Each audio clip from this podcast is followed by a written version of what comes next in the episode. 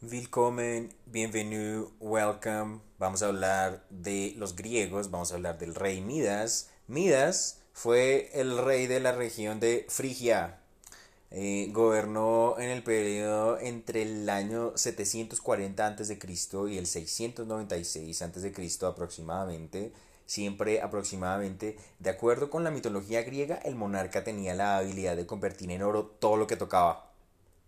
Según Aristóteles, la leyenda afirmaba que Midas murió de hambre debido a su extraño poder. Asimismo, su historia sostiene que Midas y su padre Gordias fundaron la ciudad de Gordio.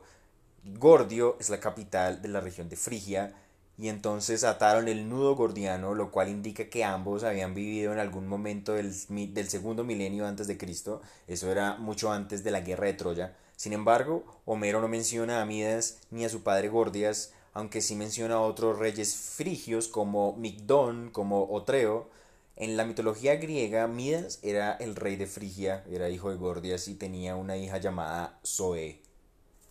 De acuerdo con la mitología griega, fue por su hospitalidad con Sileno que Dioniso le otorgó el poder de convertir en oro todo lo que tocaba. Viendo que no podía comer los alimentos que a su contacto quedaban transformados en dicho metal, pidió a Doniso que lo liberara de este don y este le dijo que se lavase al, en el río Pactolo. Y entonces cuando se bañó en el río Pactolo el río se volvió del color del oro y entonces ahí aparece un personaje que también va a aparecer en otros contenidos que vamos a ir haciendo este año.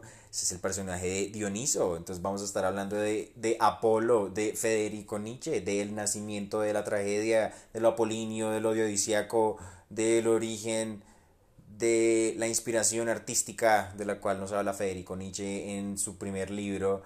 El primer libro de Federico Nietzsche se llama El nacimiento de la tragedia. Se concibe en una batalla que se llama la batalla de Vort. Esa batalla hace parte de la guerra franco-prusiana.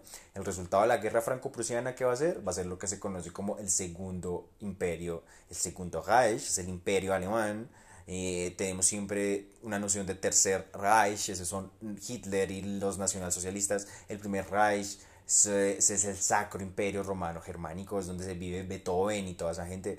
Eh, el segundo Reich, esto se ubicaría en el segundo Reich, o Federico Nietzsche eh, vive en ese momento de la historia de Alemania y va a escribir un libro que se llama El nacimiento de la tragedia. Ahí nos habla de lo apolinio, lo dionisíaco, todo eso lo vamos a ver en los siguientes episodios. Así que muy pendientes. Muchas gracias por seguirnos. Estamos en contacto. Muchas gracias. Vielen Dank für die Aufmerksamkeit.